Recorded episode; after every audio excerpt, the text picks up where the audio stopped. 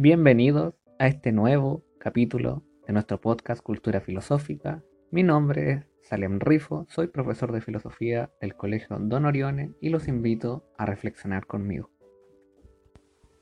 En esta oportunidad abordaremos una temática relevante a lo largo de la historia que se conecta íntimamente con la temática de la realidad. Todo lo que nosotros concibimos como real, todo lo que nosotros captamos con nuestros cinco sentidos, de todo lo que podríamos llamar contenido de la naturaleza, contenido de materia, contenido de átomos o todo lo que se denomina dentro del área de lo objetivo, tiene íntimamente una conexión con todo lo que involucra la temporalidad. Así es, el tiempo, ese elemento que parece que está constantemente con nosotros, siempre acompañándonos, que muchas veces se obvia porque nunca desaparece y, da la sensación que es constante, que no cambia, solamente fluye hacia un solo sentido, pero si profundizamos un poco en esa noción, nos vamos a dar cuenta que la idea del tiempo es mucho más profunda de lo que a primera vista podríamos entender. El tiempo ha sido una temática de interés a lo largo de toda la historia de la humanidad. No es solamente algo que podríamos relacionar hoy en día como un interés de los físicos, de los astrónomos, de los científicos en general. Nos vamos a percatar, si retrocedemos en la historia, que incluso ya, al menos en la tradición occidental, desde la antigua Grecia, o si nos vamos a la tradición oriental, con las culturas asiáticas, con las culturas japonesas, chinas, o con el mismo Egipto, y su concepción de fluctuación del tiempo, nos vamos a dar cuenta que todos confluyen con sus propias teorías de los movimientos del tiempo a través de sus concepciones del mundo. Es decir, si reflexionamos en torno a qué es el tiempo, normalmente contestaríamos cosas como es una medida del paso de las cosas, la podríamos dividir en pasado, presente y futuro, también la podemos subdividir en minutos, segundos, horas, días, años, décadas, siglos, pero toda la definición del tiempo y cómo el tiempo nos afecta a nosotros, o nuestra propia idea del tiempo, realmente se agota solamente definiéndolo de esa forma? Es interesante detenernos al menos un momento en ese punto.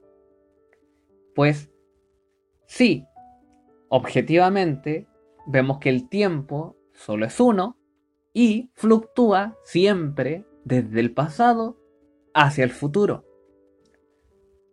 Pero si nos centramos en la percepción individual de la temporalidad en cada persona, vamos a percatarnos de que es muy distinto cómo pasa el tiempo para unas personas que para otras mi percepción del tiempo es muy distinta a la percepción del tiempo de un otro. Vemos que el tiempo se ve afectado por mis emociones, por mis pensamientos. Pero, ¿cómo es eso? ¿Cómo podrá ser que el tiempo se vea afectado de esa forma? Claro, cuando nosotros convivimos entre nosotros, nos vamos a dar cuenta que si todos usamos reloj, el tiempo solo es uno y sigue avanzando hasta el infinito. Pero a algunos ese espacio temporal se pasó más rápido, a otros se les pasó más lento. Tenemos las experiencias de cuando nos divertimos, el tiempo pasa volando, como decimos. Otros cuando están aburridos, el tiempo se pasa muy lento cuando estamos en una fila, cuando estamos esperando algo, el tiempo se pasa de forma muy lenta. Es decir, nuestra percepción del tiempo no es una, no es monótona, no es homogénea. A pesar de que siempre vemos que el tiempo deja el pasado atrás y apunta hacia un futuro. Pero, ¿qué es el pasado sino netamente el rastro que deja el tiempo al avanzar? ¿Cómo podemos tener real noción de que el pasado existe si ya fue? ¿O de que el futuro existe si aún no es? Si todo lo que nuestros sentidos conocen es lo que llamamos presente, un constante presente actualizándose a cada momento. Pero, ¿cuánto dura el presente? ¿Un minuto? ¿Un segundo? ¿Una milésima de segundo? ¿Nada? Nos vamos a dar cuenta que nos encontraremos con teorías que dicen que el presente es netamente la frontera que surca entre el pasado y el futuro.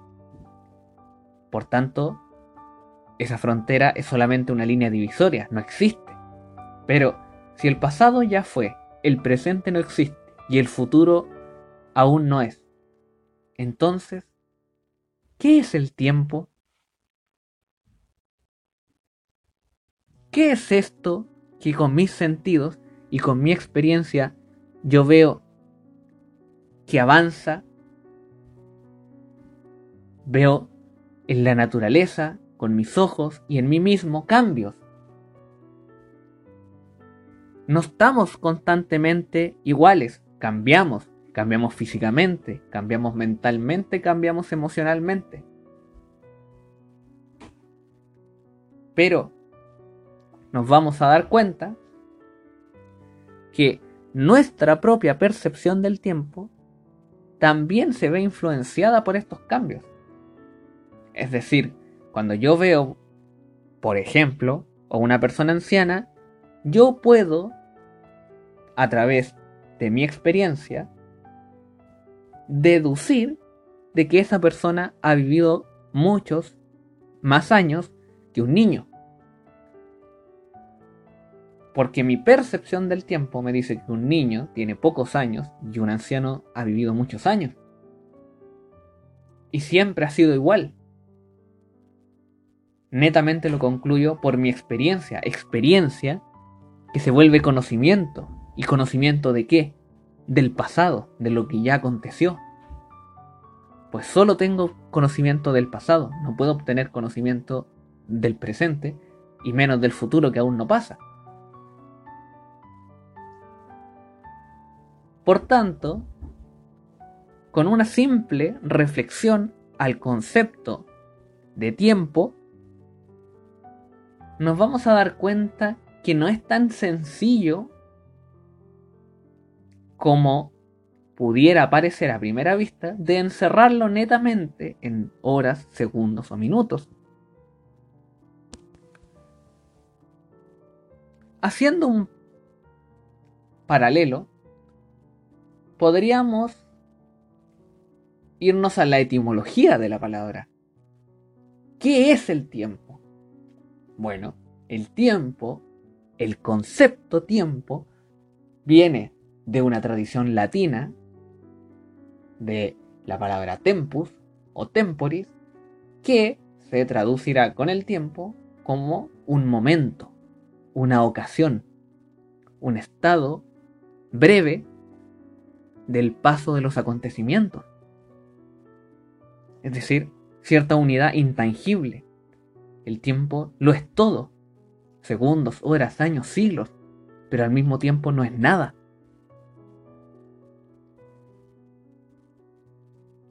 Porque ya vemos que incluso hasta el presente está en duda al ser solo una frontera.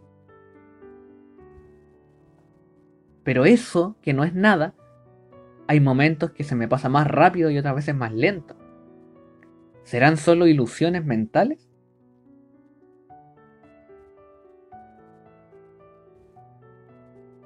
Nos damos cuenta que todos estos elementos, como el tiempo, la realidad, que ya mencionamos en capítulos anteriores, cuando hablamos también de la existencia, todo decanta como parte de lo mismo. Cuando hablamos de la existencia, necesariamente nos vamos a decantar en algún momento por mi existencia y a preguntarme por el sentido de mi existencia. Y también al hacer eso nos vamos a preguntar en dónde estoy existiendo, en una realidad. ¿Y cuándo? Me pongo un tiempo. Es decir, yo no existo en el pasado y no existo en el futuro, solo existo en un presente. Pero la pregunta respecto al tiempo, o el interés respecto al tiempo, ha sido un interés que ha surcado todo el paso de los acontecimientos en la historia y nos seguimos preguntando y sigue siendo un cuestionamiento interesante. Cuando nos enfocamos en todos estos elementos que estamos pensando, claramente si nos vamos a la tradición occidental de la Grecia antigua, con los primeros filósofos, los presocráticos, nos vamos a dar cuenta que su percepción del tiempo se indicaba, más que en la utilización de un reloj, en el paso o en el cambio de los acontecimientos. Es decir, nos vamos a encontrar con filósofos presocráticos que defenderán la idea de que en la realidad todo cambia a través del tiempo y otros que van a decir que en realidad las cosas permanecen a través del tiempo. Ahí vamos a tener dos posturas contrastantes una de Heráclito, que todo cambia, y otra de Parménides, que todo permanece. Es decir, incluso en ese tiempo nos vamos a encontrar con dualismos profundamente marcados, pero no así inválidos. Es decir, una opción no invalida a la otra, sino que la enriquece. Ya lo va a demostrar seguidamente Aristóteles. Es decir, si nos centramos en estos tres filósofos griegos de la filosofía antigua, vamos a tomar conciencia de que la historia va aconteciendo a través de ir dejando un rastro, ese rastro del pasado. Y Heráclito también se va a percatar de que las cosas cambian de que todo está en constante cambio, de que no hay nada en la realidad que permanezca. Las semillas se vuelven árboles, los árboles crecen, la fruta madura, luego se pudre, nosotros somos niños, luego somos jóvenes, adultos y ancianos, y en algún momento vamos a morir. Es decir, no nos mantenemos igual. Surgirá la pregunta, ¿habrá algo que permanezca? Si todo cambia, y si todo cambia, ¿cómo yo puedo conocer algo de la realidad si todo está en constante cambio? ¿Cómo puedo tener la certeza de que eso no va a cambiar mañana, eso que conozco? A ese punto llega Parménides con la otra posición contrastante, defendiéndola con ciertas características más metafísicas, integrando el elemento de el ser, el ser de las cosas, ese elemento de esencia que contiene toda la realidad y que nos separa también de la nada. Parménides decía que todo permanece, que ese cambio, todos esos cambios que vemos en la realidad, son cambios, pero son cambios netamente de su exterior. Es decir, el ser humano, dice, permanece Independiente que se arrugue, independiente que el pelo le salga en cana, independiente que pierda alguna extremidad, eso no es relevante, porque él dice, sigue estando imbuido de ser, sigue siendo un ser humano, sigue siendo el ser con nombre y apellido, sigue siendo la persona. Sea más anciana, sea más joven, sea más alta, más baja, más gorda, más delgada.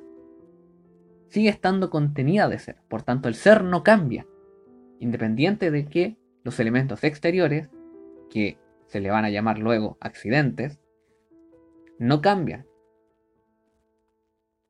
Pero, junto con esto, llega Aristóteles. a irrumpir ambas teorías y poner un, algo que podríamos considerar un término medio. Aristóteles afirmaba cierta noción que vamos a llamar acto y potencia. Decía que todos los seres somos en acto, somos en la realidad, ¿cierto? En este momento presente, pero tenemos potencia o potencialidades que aún no desarrollamos. Es decir, si somos estudiantes, no nos impide en un futuro ser profesionales, con carrera y con un título. No nos impide volvernos buenos en algún deporte si lo practicamos. Pero eso claramente no nos hace buenos en ese deporte en este momento concreto. Por tanto, que en acto seamos algo no nos impide que potencialmente podamos ser otra cosa. También se pone el ejemplo de una semilla.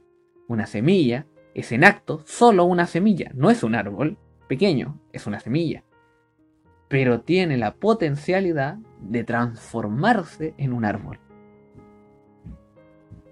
Por tanto, Aristóteles concluye que todas las cosas y todos los seres somos pero que un ser no es solo lo que es en actual, en acto, sino también lo que puede llegar a ser. Proyectando este elemento de tiempo con toda esta tradición griega, va a ser interesante relacionarlo con nuestras propias vidas. Que el que nosotros seamos algo en acto, en este momento, en nuestras vidas, con nuestros problemas, nuestras dificultades, nuestras ventajas y nuestras virtudes, no impide que podamos mejorar algunos de estos aspectos a futuro. Y obviamente depende de nosotros desarrollar los elementos que nos interesen para poder cambiar a nosotros mismos y a nuestra realidad. Gracias por su tiempo, gracias por reflexionar conmigo y los espero en el siguiente podcast.